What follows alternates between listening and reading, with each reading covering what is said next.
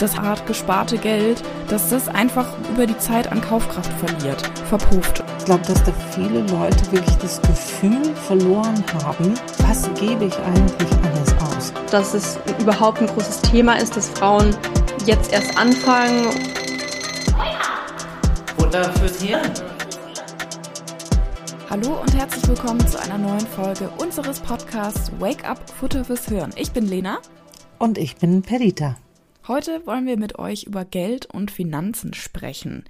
Warum über Geld? Naja, es ist ein wichtiger Bestandteil unseres Lebens und indem wir darüber sprechen und uns damit beschäftigen, können wir auch bessere finanzielle Entscheidungen treffen und unsere Zukunft positiv gestalten. Perdita, was bist du denn so für ein Finanz- und Anlagetyp? Also ich muss sagen, ich bin jemand, für den Sicherheit unfassbar wichtig ist. Also schon als Schülerin hatte ich ein Postsparbuch und ich habe immer brav ein bisschen einen Teil von meinem Taschengeld da draufgelegt. Und ich weiß ganz genau, ich habe mich immer nur sicher gefühlt, wenn ich 1000 Mark auf dem Konto hatte. Also irgendwie war es dann für mich, dass in der Not habe ich was, auf das ich zurückgreifen kann. Dass wir jetzt da die Folge über Finanzen machen, habe ich mich zum ersten Mal wirklich auch wieder damit systematisch beschäftigt, weil bisher war es so, habe mein Geld auf mein Barbuch oder mein Girokonto und habe mich gar nicht um das Thema Zinsen oder ähnliches gekümmert. Erst als es sozusagen diese Negativzinsen gab, dann habe ich mich tierisch darüber aufgeregt, dass ich irgendwo Geld spare und dann muss ich dafür zahlen, dass die mit meinem Geld arbeiten. Das habe ich überhaupt nicht einsehen wollen. Und da habe ich mich zum ersten Mal wirklich mit dem Thema Zinsen befasst. Genau, es ist nämlich wichtig zu verstehen, dass Geld mit der Zeit an Wert verlieren kann. Insbesondere jetzt aufgrund der Inflation. Ihr habt es sicher mitbekommen, die genauen Zahlen nochmal hier für euch. Letztes Jahr, im Jahr 2022, lag die Inflationsrate in Deutschland bei 6,9 Prozent. Nochmal zur Erinnerung, das liegt vor allem an den gestiegenen Preisen von Energie und Lebensmitteln durch den Ukraine-Krieg und natürlich auch noch am wirtschaftlichen Einbruch durch Corona. Also wenn man sich nicht mit diesem Thema auseinandersetzt, dann kann man leicht Gefahr laufen, dass es das hart verdiente, das von dir so hart gesparte Geld, was ich auch schon angefangen habe in jungen Jahren, immer ein bisschen was wegzulegen, dass man für später einfach was hat, sich mal was gönnen kann oder einfach auch für die Sicherheit, dass das einfach über die Zeit an Kaufkraft verliert, verpufft. Und deshalb ist es halt wichtig, sich mit den Auswirkungen der Inflation auseinanderzusetzen, das zu verstehen und dann auch Maßnahmen zu ergreifen, um sein Vermögen zu schützen oder im besten Fall sogar so anzulegen, dass es sich halt wieder vermehrt. Ja, weil gerade wie du sagst, wenn sich jetzt Sachen verteuern, wenn unvorhergesehene Sachen passieren, zum Beispiel ich verliere meinen Job oder ich weiß, dass Familien, die mit ganz wenig Geld auskommen müssen, wenn da mal die Waschmaschine kaputt geht, dann ist das ganz furchtbar, weil oft viele Menschen gar keine Ressourcen mehr haben, also kein Geld mehr angespart haben, um dieses Unvorhergesehene aufzugreifen. Und das trifft vor allem Frauen. Also die, wir hatten ja schon das Thema Gender Pay Gap. Frauen verdienen ja in der Regel ein bisschen weniger, können dann weniger ansparen und dann sind sie von Altersarmut eher betroffen. Also haben viel größeres Risiko. Ja, und das ist eben so ein Teufelskreislauf. Dadurch, dass dann oft der Mann in der Beziehung derjenige ist, der Vollzeit arbeiten geht und so mehr Geld verdient, ist auch er derjenige, der sich mit Anlegen und mit Investieren und einfach mit den finanziellen Plänen mit dem Geld befasst. Und Frauen sind dann, so ein bisschen außen vor, weil sie eben dann diejenigen sind, die eher zu Hause bleiben, sich eher ums Kind kümmern, eher in Teilzeit arbeiten, berufliche Unterbrechungen haben. Und das Ganze läuft dann darauf hinaus, dass Frauen eben in der Rente vor allem dann sehr stark nach wie vor auf das Gehalt beziehungsweise auf die Rente des Mannes angewiesen sind, weil sie eben über die Zeit kein Vermögen ansparen konnten oder ihr, ihre Anlagen nicht vermehren konnten finanzielle Bildung könnte halt eben dabei helfen, dass man als Frau die finanzielle Zukunft besser planen kann und sich besser auf eine Altersvorsorge vorbereiten kann und dann im besten Fall auch eine solide Altersvorsorge hat, trotz der beruflichen Unterbrechungen durch Kinderkriegen beispielsweise. Ich will es jetzt aber auch nicht nur auf Frauen beziehen, sondern was ja auch immer wieder aufgezeigt wird, ist, dass vor allem junge Menschen ganz wenig Infos über, wie gehe ich mit Geld um haben und da oft auch schon in frühen Jahren verschuldet sind, weil es wird einem ja suggeriert, du kannst alles jetzt sofort haben Total, und kannst ja. es dann abstottern, bloß dann hast du ein teures Handy, wo du monatliche Gebühren zahlst, dann hast du mehr Gebühren, als du geplant hast und ganz schnell kommen Leute dann auch in eine finanzielle Schieflage.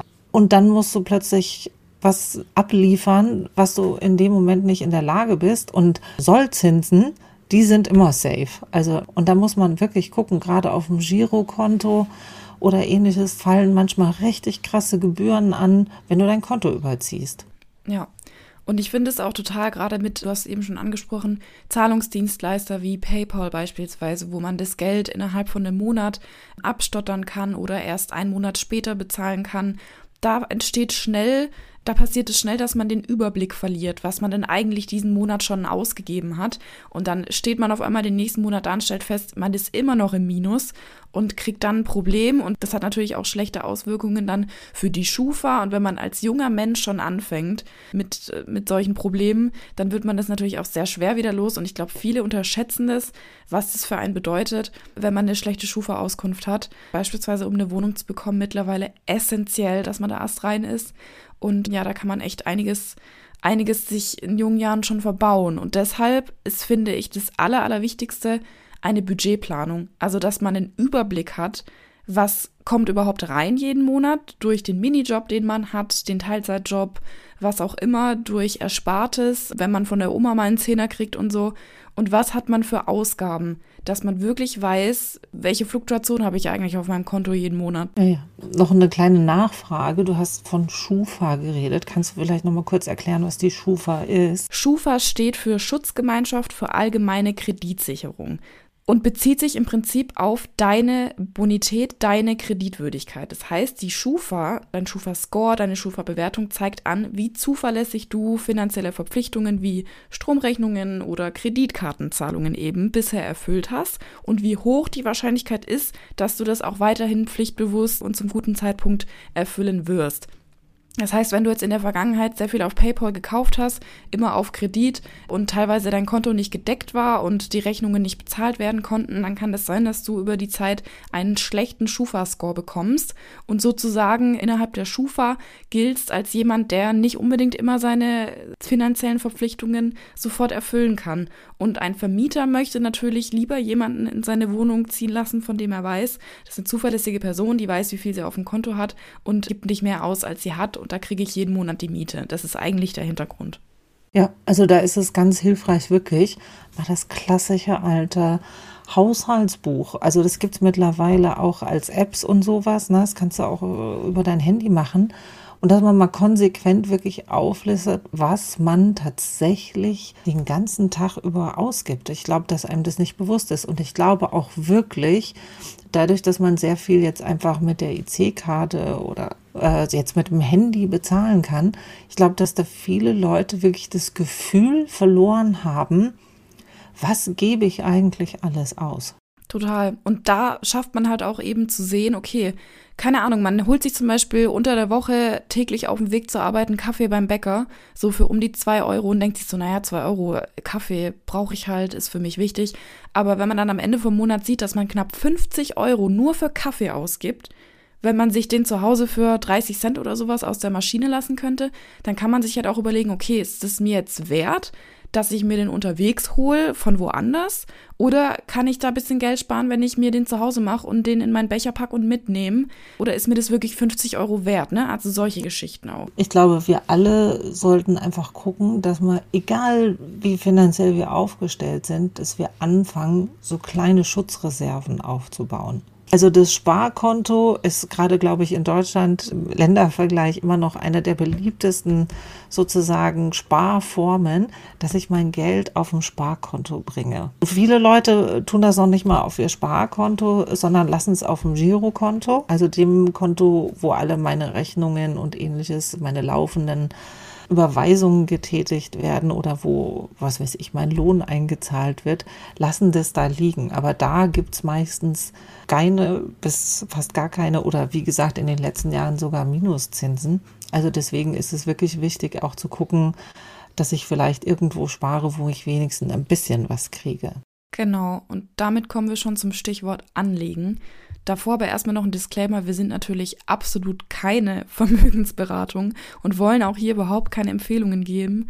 Es geht uns viel eher darum, euch so ein bisschen neugierig zu machen. Welche Möglichkeiten gibt es denn, Geld anzulegen und euch bewusst zu machen, wie wichtig es ist, sich damit auseinanderzusetzen und warum es sich einfach auch lohnt, sich damit auseinanderzusetzen? Also das Wichtigste ist einfach, dass ihr einfach gucken müsst, will ich jetzt kurzfristig Geld anlegen oder habe ich die Möglichkeit, ich brauche aktuell das Geld, was ich übrig habe, nicht und kann das langfristig irgendwo anlegen. Also ich glaube, das ist einfach so, wo man schauen muss, was von den Optionen abhängig ist. Also wenn ihr zum Beispiel sagt, ähm, ich habe jetzt zwar ein bisschen Geld übrig, aber ich weiß nicht, ob ich vielleicht, was weiß ich, nächstes Jahr dann doch eine größere Reise machen will. Also dann könnt ihr das ganz klassisch ne, auf dem Barbuch anlegen, weil da könnt ihr jederzeit an das Geld ran. Also da lohnt sich sicher auch zu gucken, welche Bank bietet was zu welchen Konditionen an. Also gerade in dem Bereich unter 50.000 und wenn man Erstkunde ist, bieten jetzt ähm, einige Banken wieder bessere Konditionen an. Da lohnt sich wirklich der Vergleich. Oder man kann sagen, ich lege ein Festgeldkonto an. Also das ist ein Konto, wo man Geld drauflegt, dass man so ein bisschen übrig hat, dann kriegt man ein bisschen mehr Zinsen drauf, sollte das auch ein bisschen liegen lassen können, aber ohne große Verluste kannst du jederzeit auf das Geld zugreifen. Weil sehr häufig ist, wenn du dann irgendwo dein Geld anlegst und sagst, ich brauche das jetzt nicht und dann brauchst du es kurzfristig doch, dann kostet es richtig viel Geld, das wieder aufzulösen. Ne? Und dann verlierst du Geld. Also deswegen sollte man einfach gucken, wie schaut denn meine Lebensplanung aus? Also ich denke mir, es ist immer ganz wichtig zu schauen, wie schaut mein Leben aus? Glaube ich, dass ich jetzt die nächsten zwei, drei Jahre das Geld wirklich überhaupt nicht brauche? Dann lohnt sich vielleicht etwas längerfristig zu gucken, was ich machen kann. Oder denke ich mir, ich habe es zwar übrig, aber ich kann nicht sagen, was ich nächstes Jahr mache. Also davon solltet ihr abhängig machen, was ihr macht. Also für kurzfristig ist immer das klassische Sparbuch oder Festgeld einfach eine ganz gute Alternative. Und eine andere Frage, die man sich natürlich auch stellen muss, ist, wie viel Risiko bin ich bereit aufzunehmen und wie viel Risiko kann ich mir auch leisten? Weil wenn man schon nach wie vor Schulden hat, beispielsweise einen Studienkredit oder andere Schulden, die irgendwann noch gedeckt werden müssen, muss man sich natürlich damit auseinandersetzen, okay, wie viel Risiko kann ich jetzt mit diesem Geld, was ich mehr oder weniger in Anführungszeichen übrig habe zum Anlegen, wie viel Risiko möchte ich damit eingehen? Weil früher oder später werde ich es ja wohl doch noch brauchen, um diese Schulden wieder abzubezahlen beispielsweise. Und deshalb sprechen wir jetzt mal über langfristige Spareinlagen, die jetzt über mehrere Jahre hinaus angelegt werden. Eine der beliebtesten Geldanlagen sind natürlich Immobilien. Also eine langfristige Möglichkeit mit Vermietung, Wertsteigerung, aber es ist natürlich absolut nicht für jeden eine Option. Die Kosten, Risiken und äh, auch den Zeitrahmen dieser Investition sind für viele einfach nicht tragbar. Und das gilt es natürlich auch total zu berücksichtigen, wenn man sich mit dem Thema Immobilien auseinandersetzt. Das ist in der Regel dann einfach, wenn man schon ähm, mit anderen Geldanlagen sehr viel Geld gemacht hat und langfristig wirklich in was Großes investiert. Überhaupt nicht für Einsteiger oder für junge Menschen geeignet. Die nächste Anlage, die ihr sicherlich auch kennt, sind die Aktien. Das heißt Anteile und Unternehmen, die an der Börse gehandelt werden. Und wenn man so Aktien kauft, dann beteiligt man sich am Eigentum des Unternehmens und natürlich auch am Erfolg des Unternehmens. Das heißt, wenn das Unternehmen erfolgreich ist, dann kriegt man dementsprechend größere Dividenden ausgeschüttet.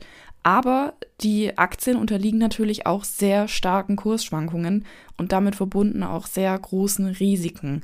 Also für alle, die es nicht wissen, was eine Dividende ist, also wenn du jetzt zum Beispiel in Aktien investiert hast und die machen Gewinne, diese Gewinne werden an die Aktieninhaber dann ausgezahlt. Also diese Ausschüttung, davon wird auch gesprochen, wenn die Aktie gut läuft und Gewinne ausgezahlt werden, das nennt man Dividende. Genau, aber in Aktien sollte man generell kein Geld rein investieren, das man so wieder sehen möchte. Also, dass man einfach nur irgendwo parken möchte und hofft, dass es ein bisschen, bisschen eine Wertsteigerung erfährt. Also, ich assoziiere Aktien einfach auch mit, es ist wie eine Art Glücksspiel. Also, es kann sehr, sehr gut funktionieren, wenn man sich in dem Bereich auskennt, wenn man vielleicht im, im finanziellen Bereich arbeitet, sich täglich mit dem wirtschaftlichen Markt auseinandersetzt. Wenn nicht, dann ist es ein totales Risiko. Ja, also ich bin auch so jemand, oh, ne, also ich bin, wie ich ja gesagt habe, ich bin so eine Strumpfsparerin. Also ich würde bei Aktien nicht mehr schlafen können, die ermöglichen dir aber auch die höchsten Gewinne. Also wenn du viel sozusagen Gewinn machen willst, dann sind Aktien das richtige Ding. Aber das Risiko ist höher. Also das ist, glaube ich, so eine kleine Rechnung, die man aufmachen kann. Je höher das Risiko, desto höher die Chance auf Gewinn, aber auch desto höher das Risiko auf Verluste und zwar auch teilweise krasse Verluste. Ich habe auch wirklich Freunde, die wirklich in Zehntausender Bereichen Geld verloren haben. Wenn Aktien, dann solltet ihr sozusagen das mit Geld machen. Wenn es verloren geht, dann geht die Welt für euch nicht unter. Deswegen gibt es ja auch sogenannte Investmentfonds. Das sind dann Anlageprodukte, bei denen das Geld von verschiedenen Anlegern gesammelt wird und ein professioneller Fondsmanager, der investiert das Geld für euch die wollen natürlich auch Geld für ihre Dienstleistung. Also da müsst ihr euch dann genau anschauen, was ist das für ein Fonds, wo investieren die, wie breit ist das aufgestellt und ich würde mir immer auch angucken, was verlangen die Leute an Gebühren dafür, dass ihr euer Geld professionell verwaltet. Genau, aber da sind wir schon bei einem Punkt, der nämlich ganz interessant wird und zwar die Streuung des Risikos. Dadurch, dass man ja eben bei verschiedenen Anlegern sein Geld hat, streut man ja sozusagen das Risiko ein bisschen. Wenn es bei dem einen die Kurve runtergeht, geht es bei dem anderen vielleicht die Kurve Kurve hoch. Und da sind wir auch schon bei den ETFs, den Exchange Traded Funds. Die sind nämlich ähnlich wie Investmentfonds. Sie werden aber wie Aktien an der Börse gehandelt. Also ihr habt praktisch die Vorteile von Aktien- und Investmentfonds kombiniert. Bei den ETFs ist es ebenfalls so, dass man eine sehr breite Diversifikation hat. Das heißt, sie werden sehr breit auch gestreut und können deshalb langfristig auch echt eine kostengünstige Möglichkeit sein, weil sie in der Verwaltung nicht so teuer sind wie Investmentfonds. Ich kann gleich mal Zahlen nennen. Also Welt-ETFs, die haben Verwaltungskosten so zwischen 0,2 bis 0,3 Prozent und aktiv gemanagte Weltaktienfonds haben 1 bis 1,5 Prozent, also pro Jahr. Das heißt, das sind die Gebühren, die du pro Jahr auf die Summe des Geldes, was du insgesamt da investierst, bezahlen musst. Und je nachdem, wie viel Geld man hat, ist das schon viel Geld. Und das macht einen riesen Unterschied aus, ob du das Zehnfache bezahlen musst. Genau. Und wie ich ja eben schon gemeint habe, man hat sozusagen die Vorteile von den Aktien und von den Fonds. Denn einerseits können ETFs ähnlich wie Einzelaktien eben jederzeit am Markt zu den gültigen Preisen verkauft oder gekauft werden. Also ihr habt da auch eine Transparenz, wo geht das Geld rein und ich kann es auch wieder rausholen. Gleichzeitig habt ihr aber diese breite Streuung, die ihr auch bei den Fonds habt, dass das Geld eben, das Investment auf circa 1600 Unternehmen waren das, glaube ich, auf der ganzen Welt gestreut wird. Ja, also da gibt's ja diesen Weltindex, der vergleicht Kursentwicklungen von 1600 Aktien aus 23 Ländern und sozusagen du siehst einfach die riesenbreite Streuung. Also du haust 1600 Unternehmen aus 23 Ländern. Da das Risiko einfach geringer. Und ich denke mir, was Spezielles, was für junge Leute und vor allem Leute, die so ein bisschen so ein Bewusstsein haben, es gibt Themenfonds oder Themen-ETF, die so bestimmte Themen dann als Fokus haben.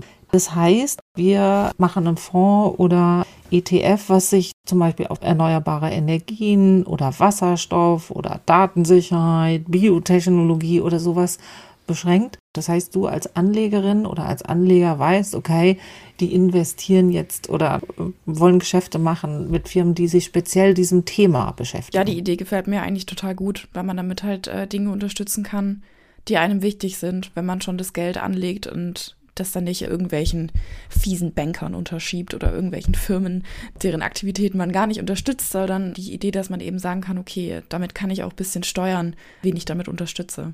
Das Thema hat mich beschäftigt, weil mir gefällt eigentlich auch die Idee, oh, wenn ich schon Geld anlege, dann will ich, dass es eine gute Sache geht. Ich habe aber gelesen, dass Themenfonds oder Themen-ETFs in der Regel weniger Rendite bringen als normale, weil, und das leuchtet mir ja ein, du beschränkst dich auf weniger Firmen. Und wenn da was schief geht, also wenn du eigentlich auf das falsche Thema gesetzt hast, dann hast du auch ein höheres Risiko. Und auch die Gewinne sind nicht so groß. Und ähm, was ich auch gelesen habe, ist, dass acht Prozent der Themenfonds schon nach 15 Jahren schließen, weil sie schlechte Rendite haben oder schlechte Abflüsse. Und dazu muss man sagen, dass ETFs sich normalerweise erst, also wenn man jetzt nicht wahnsinnig viel einzahlt jeden Monat, auch erst so nach zehn Jahren wirklich lohnen. Also das ist eine sehr langfristige Anlageoption, eher so vergleichbar mit, sage ich jetzt mal, einem, einem Sparkonto. Ist natürlich nicht ganz so sicher wie ein Sparkonto, aber was, was sich eher lohnt, um das Geld irgendwo zu parken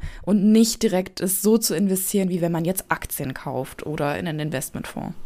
Also für Leute, die ein bisschen mehr zurückbekommen wollen, als jetzt, sage ich mal, auf dem Sparbuch oder auf dem Tagesgeldkonto. Eine Form, die eigentlich relativ noch Sicherheit vermittelt, sind sogenannte Anleihen. Anleihen sind Wertpapiere und die zeichnen sich durch festgelegte Zinszahlungen aus. Das heißt, sie werden von Staaten und Unternehmen rausgegeben, die sich damit Geld an den Kapitalmärkten besorgen. Wer also so eine Anleihe kauft, gibt dem Herausgeber somit einen Kredit, den derjenige dann wieder mit einem zu einem guten Zinssatz zurückzahlt.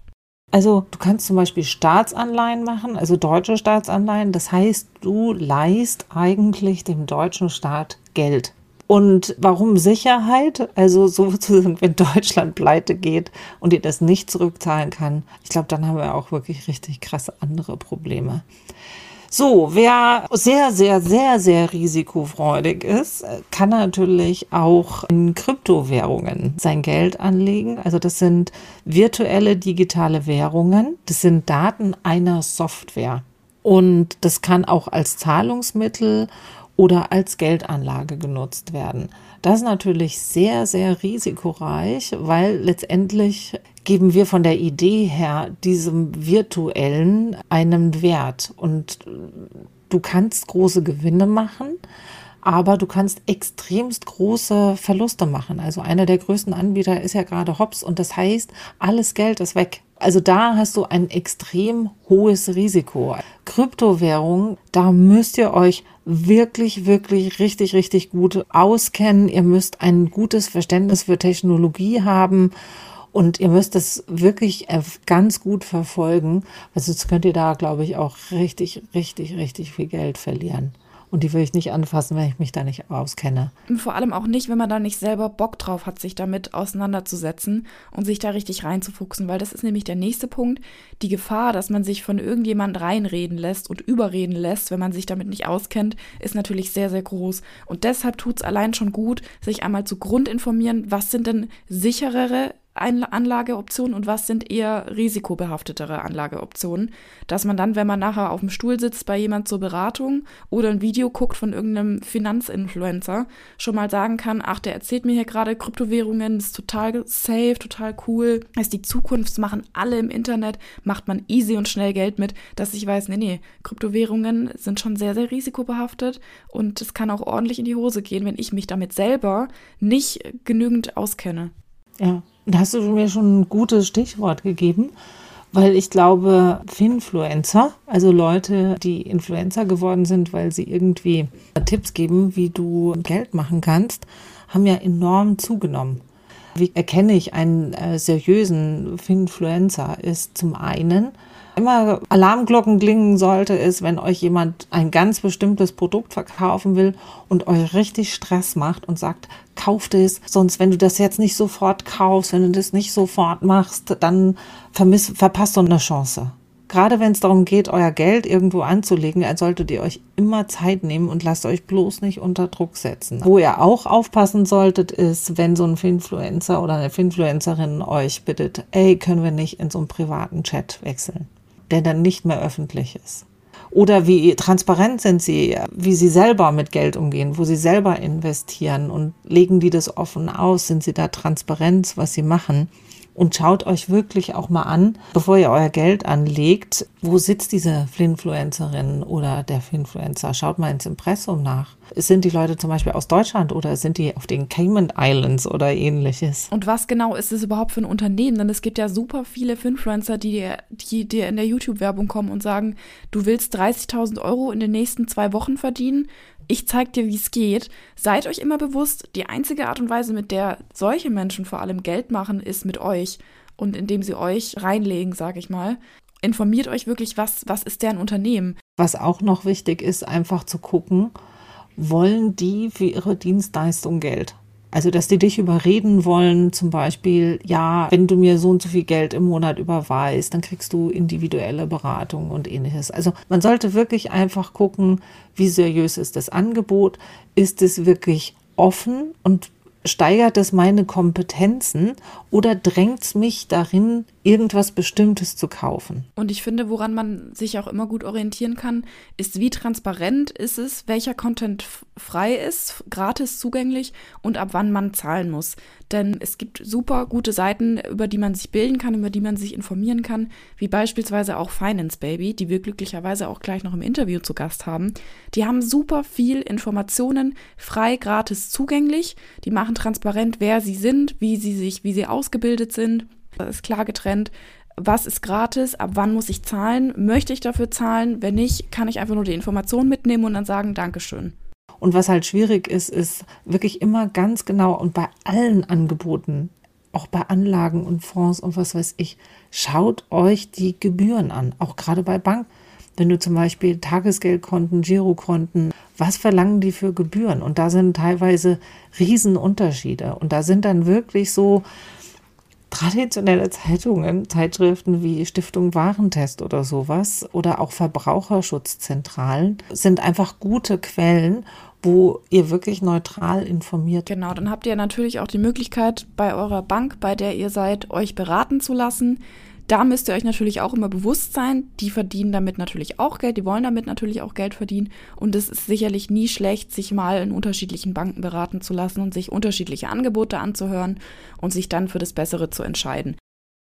Passend zum Thema ist heute unser Gast Tessa. Sie ist Mitbegründerin von Finance Baby, einem Unternehmen zur finanziellen Bildung von Frauen. Sowohl auf der Webseite von Finance Baby, aber auch auf ihren Social Media Kanals gibt es ein großes kostenloses Angebot an Informationen rund um Finanzen, Investments. Also super für alle, die sich einen Überblick verschaffen wollen. Ähm, Finance Baby gibt es jetzt seit circa zwei Jahren und hat schon über 10.000 Frauen zur finanziellen Bildung verholfen. Und ähm, ich möchte mal mit unserer Überraschungsfrage starten. Äh, und zwar, hast du Taschengeld gekriegt? Und wenn ja, wie viel? Und kannst du dich erinnern, was du mit deinem ersten Taschengeld eingekauft hast? Ja, ich habe Taschengeld bekommen. Ich ähm, glaube, es waren halt so 20, 30 Euro, also so als, als Kind. Ich glaube, man hat halt so mal von Oma oder so, hat man dann halt mal eher noch so ein 20er zugesteckt bekommen, noch so darüber hinaus. Ich kann mich auch nicht mehr erinnern, was ich von meinem ersten Taschengeld gekauft habe. So wie ich jetzt aber zurückdenke an mich, waren das bestimmt Kuscheltiere. Ich hatte ganz viele Kuscheltiere und ich konnte auch immer nicht Nein dazu sagen, wenn ich was gesehen habe, was ich wollte. Deswegen ging es bestimmt dafür drauf. Okay. Wie kam es zur Gründung von Finance Baby und warum das Thema Finanzbildung von Frauen?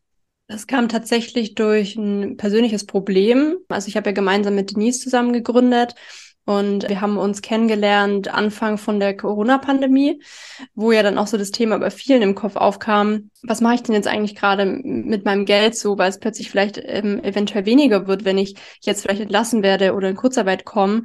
Und auch so das Thema Investieren kam da erstmal so ein bisschen viraler auch irgendwie zustande. Und da haben auch wir uns angefangen zu beschäftigen mit dem Thema und haben auch gemerkt, so, wir haben eigentlich kaum Erspartes. Ähm, also wir haben keinen großen finanziellen Puffer, der uns jetzt irgendwie drei bis sechs Monate über Wasser halten würde, sollte jetzt irgendwas mit unserem Job passieren. Das Thema Investieren war für uns total fremd. Wir haben nicht investiert, wir wussten auch nicht wirklich, was es bedeutet und haben dann aber so das Bedürfnis gehabt, halt eben uns darum zu kümmern und haben dann eben nichts gefunden, was uns wirklich angesprochen hätte. Also uns hat irgendwie so ein Vorbild gefehlt, also vor allem ein weibliches Vorbild, die einen so an, an die Hand genommen hätte und wirklich nach und nach erklärt hätte, was eigentlich die einzelnen Schritte sind, weil das Thema ja auch total überfordernd wirken kann haben uns dann eben auch mit anderen Frauen ausgetauscht und haben ähm, mit denen mal so gesprochen, wie geht's euch eigentlich? Und haben da einen extremen Ansturm von anderen Frauen bekommen, die das eben ganz genauso gesehen haben. Und dann haben wir gesagt, okay, wir haben sowieso einen Gründungswunsch und äh, möchten irgendwie auch was für andere Frauen schaffen. Und haben dann eben uns dazu entschieden, dass wir einfach selber dieses Problem angehen und haben dann einfach mal geschaut, was es so für Möglichkeiten gibt. Und dadurch ist Finance Baby entstanden. Und da haben wir uns dann eben auch dazu entschieden, und speziell für die finanzielle Ermutigung für Frauen eben auszusprechen, weil es eben noch solche Sachen wie eben den Gender Pay Gap, Pension Gap oder Care Gap, solche Sachen gibt und wir auch so für Chancengleichheit stehen und auch möchten eben, dass wir dazu beitragen zu einer Chancengleichheit und deswegen sagen wir, wir sprechen uns speziell für Frauen aus, damit wir eben erstmal so diesen Stand erreichen, bei dem Chancengleichheit auch besteht. Und was würdest du jetzt sagen bei den ganzen Sachen, mit denen ihr euch beschäftigt oder wo auch Anfragen kommen? Was treibt euch da besonders um? Also gibt es irgendwas, wo ihr merkt, boah, da ist was ganz, da läuft was ganz falsch oder da regt mich was auf? Oder gibt es was, wo ihr sagt, also da muss man genau hingehen, weil es da weh tut?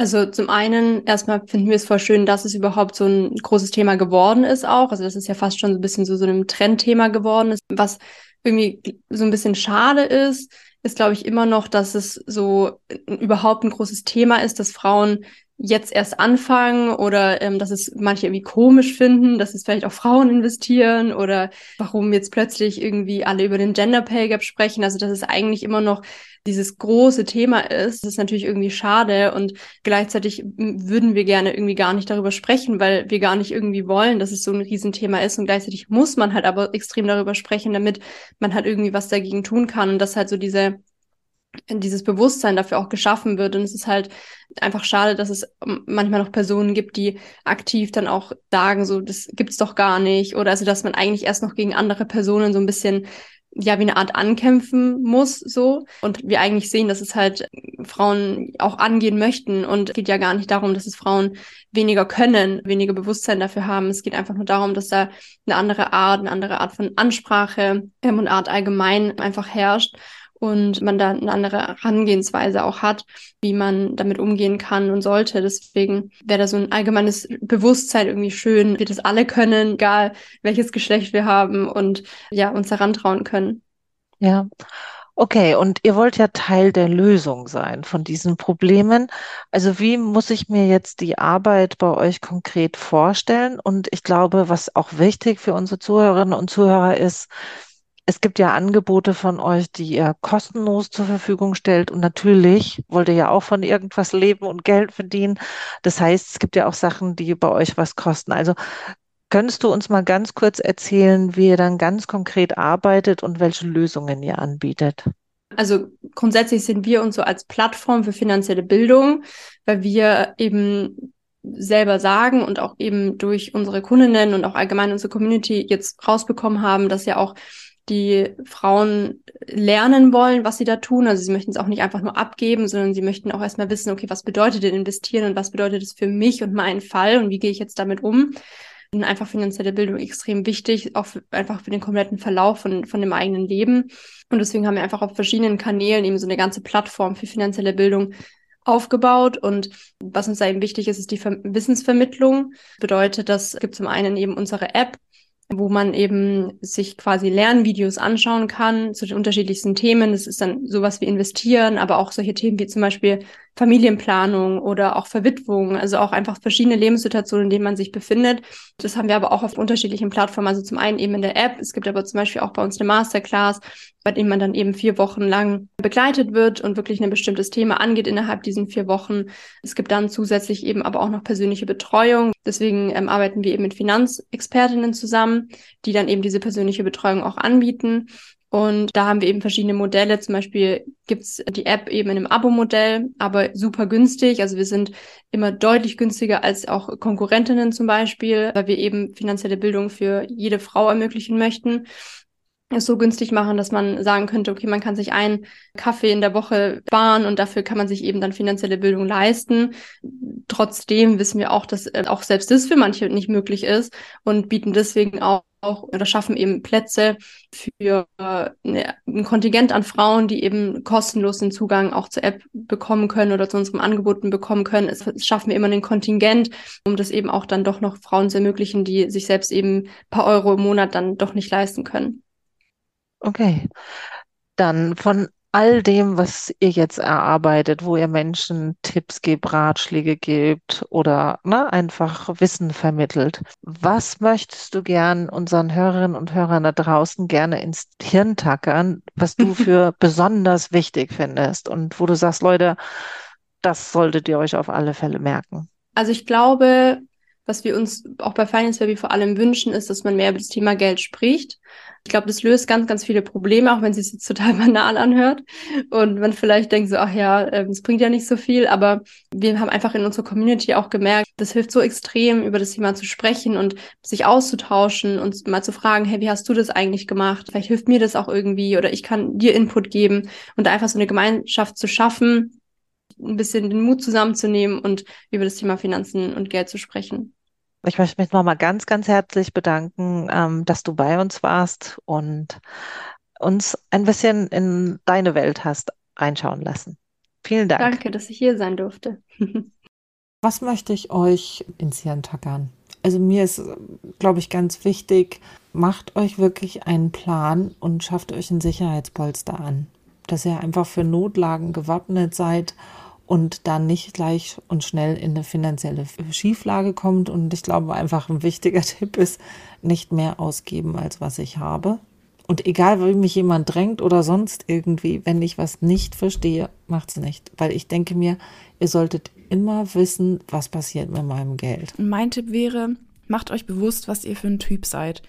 Wollt ihr euch richtig reinfuchsen, viel Risiko gehen und aber auch viel rausholen können? Oder wollt ihr sagen, ich möchte mein Geld einfach so anlegen, dass bisschen was bei rumspringt? Ich kann mir gut vorstellen, mich mit Investmentfonds zu befassen beispielsweise. Oder nee, für mich sind eher ETFs was. Also macht euch nochmal ein bisschen schlau über die einzelnen Formen und überlegt euch einfach für euch selber, wie viel Geld hätte ich denn zur Verfügung jeden Monat und wie viel Risiko bin ich bereit und kann ich mir auch leisten, dabei zu gehen. Und da sind wir schon bei unseren Challenges und da möchte ich gerne deinen letzten Tipp aufgreifen. Also ich glaube, dass es ganz wichtig ist, erste Challenge, check mal deine Finanzen. Mach mal und wenn es nur für eine Woche ist, schreib dir mal wirklich auf, für was du Geld ausgibst und was für Geld du eigentlich übrig hättest. Was könntest du von diesem Geld vielleicht monatlich zurücklegen? Und die nächste Challenge wäre dann, Sprich auch mal mit deinen Freundinnen und Freunden, mit Bekannten, mit deiner Familie über das Thema Finanzen. Denn ich habe das jetzt neulich auch gemacht. Ich habe eine Freundin, die ist da total affin, die hat auch Wirtschaft studiert. Und die hat gesagt, sie hat auch schon Fehler gemacht und das sind Fehler, die gibt sie gerne weiter, dass ich sie nicht mache. Also da könnt ihr auch einiges lernen von anderen, die da schon weiter sind, die da schon mehr Erfahrung gesammelt haben und die vielleicht auch den ein oder anderen Rat für euch parat haben, den ihr nicht befolgen müsst, aber den ihr einfach mal mit aufnehmen könnt. Ja, und ich glaube, dass wir einfach alle, um kompetenter zu sein, müssen wir darüber reden. Das ist wie bei allen unliebsamen Themen. Wenn wir sie denn offen anspricht, sind manche Leute dann auch eigentlich ganz happy, dass man dann mal darüber redet und dass man so ein Gefühl dafür kriegt, ja, und vielleicht auch Tipps kriegt. Und ich finde, was du gesagt hast, ist ganz wichtig, auch rauszufinden, wo hat jemand schon mal was versemmelt? Wo hat jemand auch mal Geld verloren, dass man nicht den gleichen Fehler macht? Und wirklich, was ich einfach auch noch wichtig finde, informiert euch darüber, was wäre für dich eine gute Anlaufstelle, wo du dich informieren kannst? Welche Möglichkeiten gibt es an seriösen Informationsquellen? Also, dass du dich einfach gut und sachlich informieren kannst, um dann qualifiziert deine eigene Entscheidung treffen kannst. Und dann erzählt uns doch gerne, wie das für euch alles geklappt hat. Schickt uns gerne euer Feedback an wakeup@gemeinsam-in-europa.de oder schreibt uns eine Nachricht auf Instagram oder Facebook. Wir freuen uns sehr. Und dann wollen wir euch gleich schon auf unsere nächste Folge neugierig machen. Da reden wir über Aktivistinnen und Aktivisten und was sie so antreibt und was wir davon zu halten haben. Und dann würden wir uns natürlich freuen, wenn ihr dann auch wieder einschaltet. Und bis dahin bleibt uns nichts mehr zu sagen, außer Tschüss und bleibt wach.